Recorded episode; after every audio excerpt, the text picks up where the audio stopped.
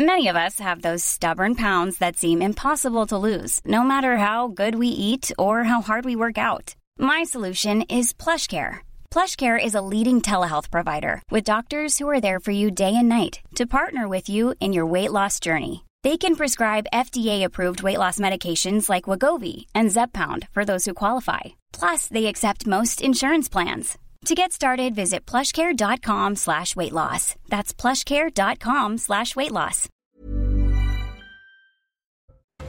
Au sommaire de l'actualité, les Gilets jaunes avaient promis leur retour ce samedi. Un retour plutôt timide. 4700 manifestants en France, 2000 à Paris. Notre équipe sur place fera le bilan de cette journée de mobilisation alors que le gouvernement craint une rentrée sociale agitée dans les rues. Un drame incroyable dans une école américaine, une altercation classique entre une maîtresse et un élève de 6 ans, mais l'enfant a brandi une arme qu'il avait sur lui et a tiré sur sa maîtresse. Elle est grièvement blessée. L'élève, lui, a été interpellé et placé en détention. Pas de trêve en Ukraine pour le Noël orthodoxe. Le cessez-le-feu décrété par Vladimir Poutine n'aura été que de courte durée. À peine quelques heures après le début de la trêve, les frappes ont repris des deux côtés. Et puis un mot de sport, fin du suspense et bonne nouvelle pour Didier Deschamps. Il est reconduit jusqu'à 2026 pour mener l'équipe de France de football.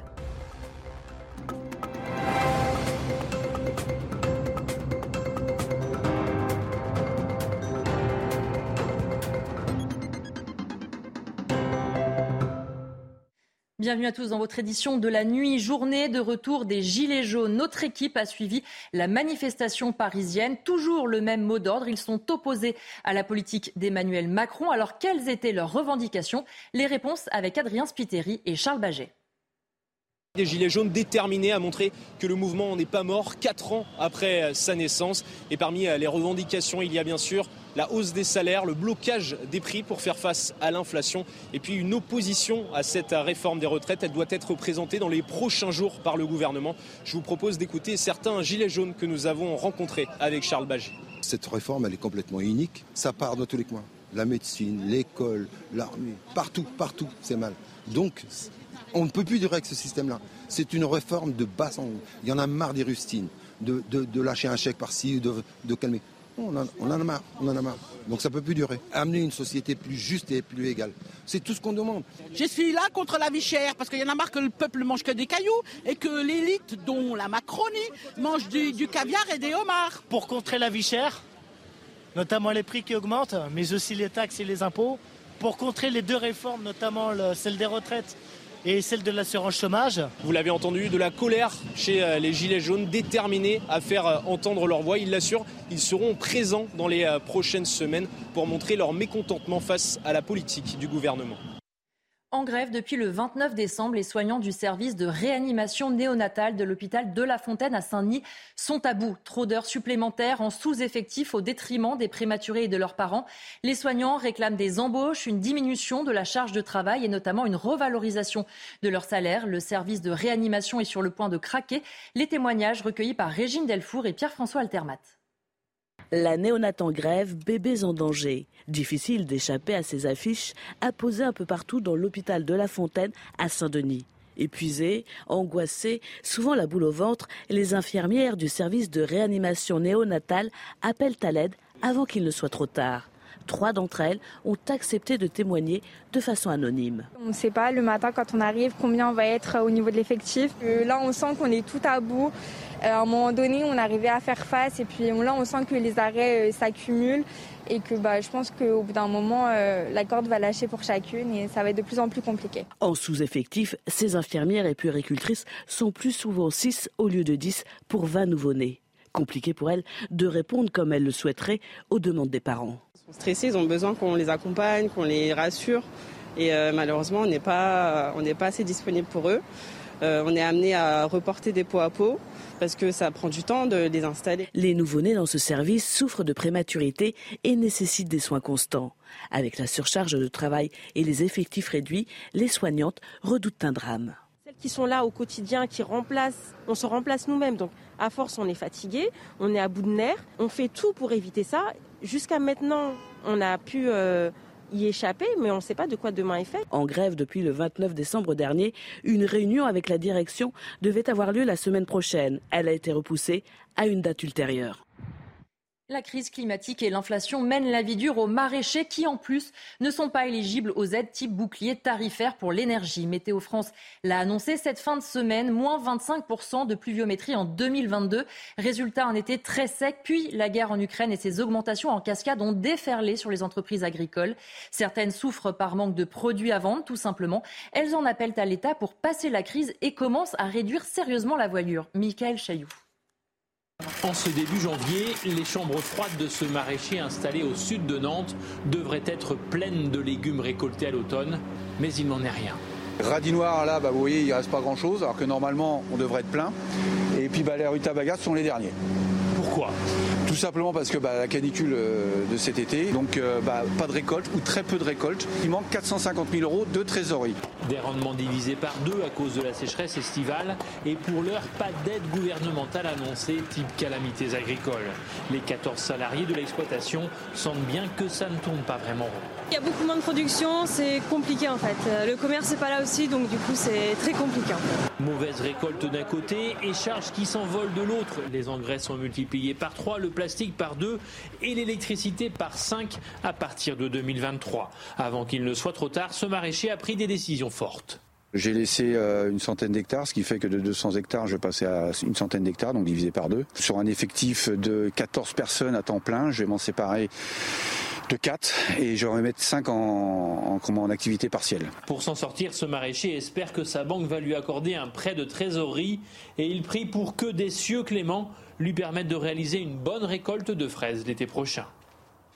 Vers des changements à la poste, se dirige-t-on vers une suppression des tournées quotidiennes des facteurs? La direction s'en défend mais lance des expérimentations dans certaines villes dès le mois de mars. En 15 ans, le nombre de courriers urgents a été divisé par plus de 10. Jeanne Cancard et Léo Marcheguet.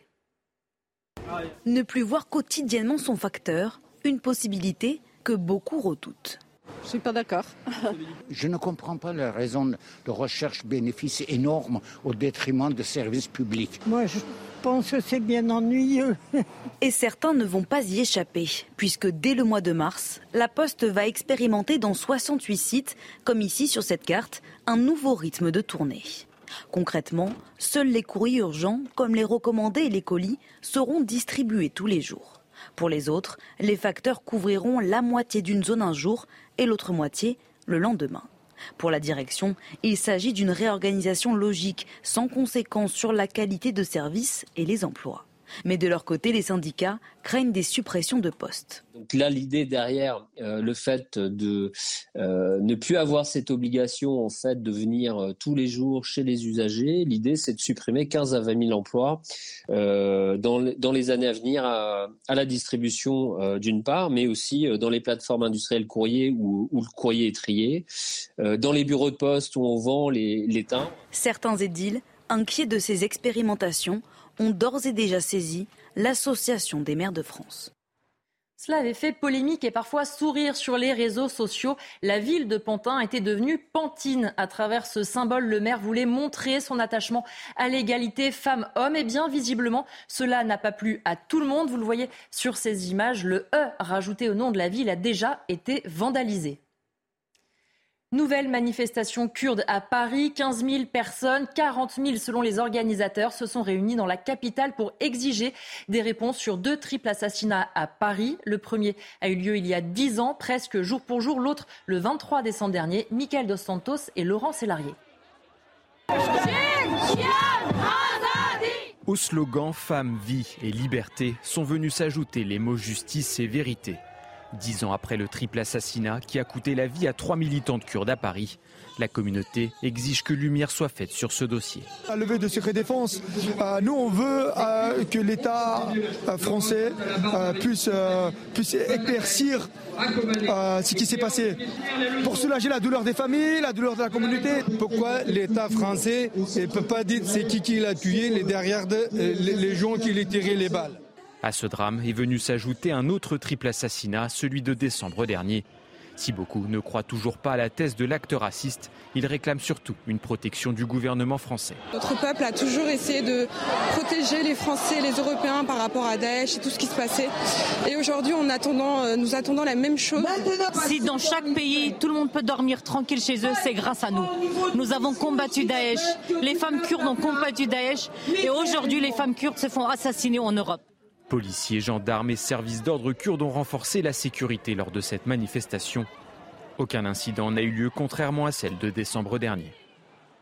Il y a huit ans déjà, l'attentat de Charlie Hebdo, une partie de la rédaction décimée sous les balles des frères Kouachi. Un hommage s'est tenu devant les anciens locaux de l'hebdomadaire satirique en présence notamment du ministre de l'Intérieur, de la ministre de la Culture ou bien encore de la maire de Paris. Ils se sont euh, retrouvés au pied des anciens bureaux de l'hebdomadaire satirique. Ils ont déposé une gerbe et respecté une minute de silence. Et puis, le chef de l'État, vous le voyez, a voulu aussi rendre hommage à ses victimes, à la fois celles qui sont tombées à Charlie Hebdo, mais également à l'hypercachère avec ces mots Nous ne vous oublierons jamais. Du côté des États-Unis, un enfant de 6 ans a tiré sur sa maîtresse en classe alors qu'il avait un différend avec elle. Alors évidemment, l'annonce de tir au sein de l'école a paniqué les familles. Les explications de notre correspondante à New York, Fanny Chauvin. L'enquête est toujours en cours après qu'un enfant de 6 ans ait tiré sur sa maîtresse. Pour le moment, il y a peu d'informations sur l'incident. On sait juste que l'élève et son institutrice se disputaient au moment où le euh, jeune garçon a sorti son arme et tiré une seule fois euh, sur la maîtresse. Elle a été euh, grièvement blessée et transférée rapidement à l'hôpital.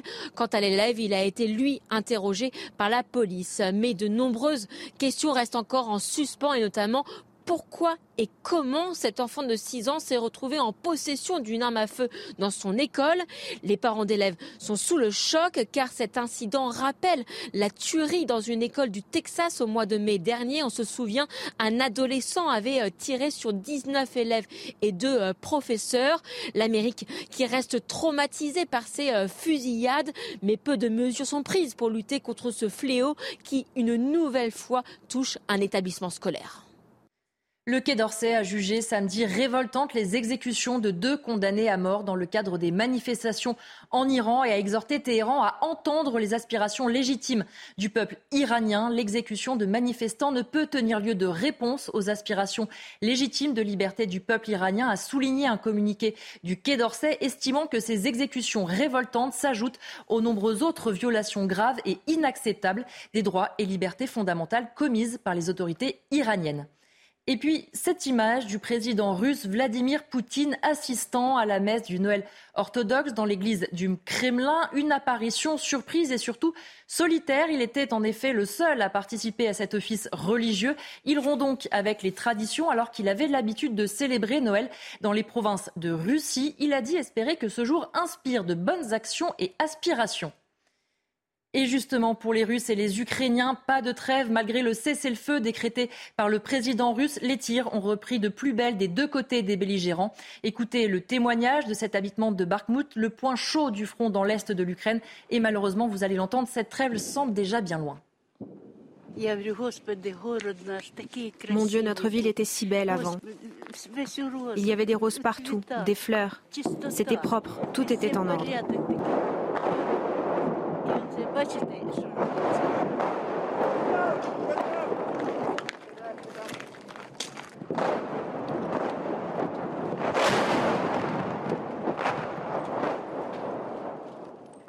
Une étape de plus franchie par la Chine depuis l'abandon de la stratégie zéro Covid.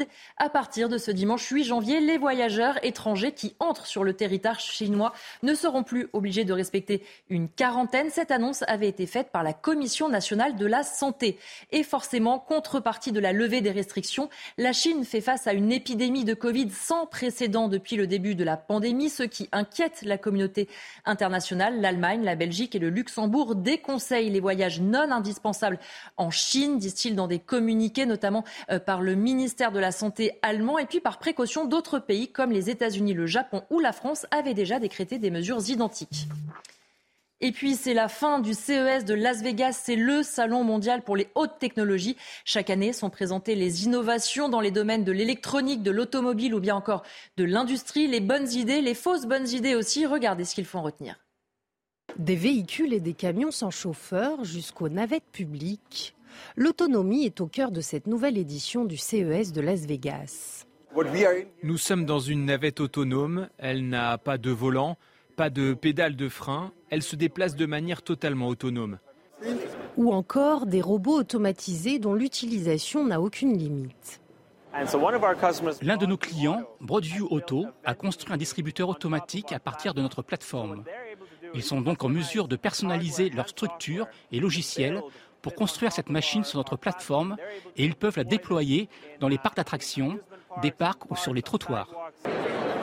Des innovations qui, en cas d'échec, se retrouveront peut-être dans la galerie des flops. Encadrées comme des œuvres d'art, ce sont les plus gros désastres industriels de ces dernières années, comme ce masque anti-rides.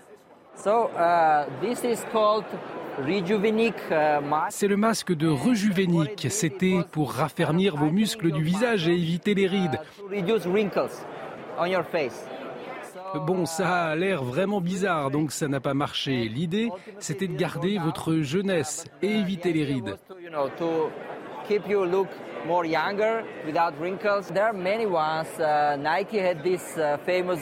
Il y a beaucoup d'échecs. Nike avait sorti des lunettes que l'on colle au visage et pour des raisons évidentes, les gens n'en ont pas voulu.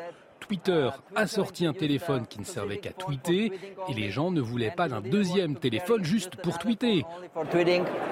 Des flops au top, la grand-messe de la tech se veut optimiste malgré une inflation à l'échelle mondiale. La Corse, championne d'Europe de l'espérance de vie, c'est sur l'île de Beauté que les habitants vivent le plus longtemps, 84 ans en moyenne, contre un peu plus de 80 dans le reste de l'Union européenne, un chiffre qui grimpe même à 87 ans pour les femmes corses. Alors, quels sont les secrets de cette espérance de vie? Élément de réponse avec Mathurio et Christina Luzzi.